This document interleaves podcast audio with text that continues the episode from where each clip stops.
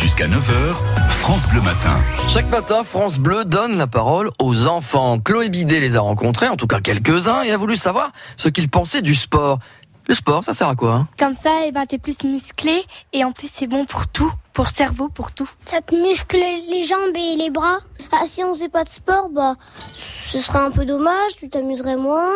Et en plus, c'est bon pour la santé et après on pourrait grossir et ça serait dommage, quoi. Ma sœur, eh ben, elle fait pas trop de sport avec les mains. Du coup, eh ben, ses doigts, eh ben, quand, eh ben, ça craque. Du coup, eh ben, les articulations, elles peuvent, peuvent pas bien bouger.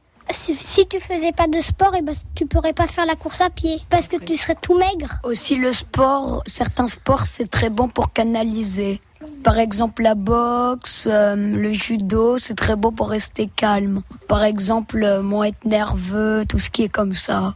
Le yoga, ça sert à se détendre.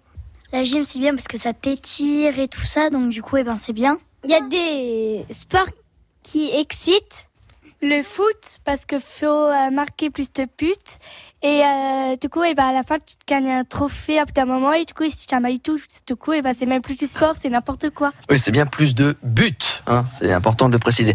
Vous pouvez écouter ce rendez-vous de Parole de môme avec Chloé Bidet sur francebleu.fr les 7h24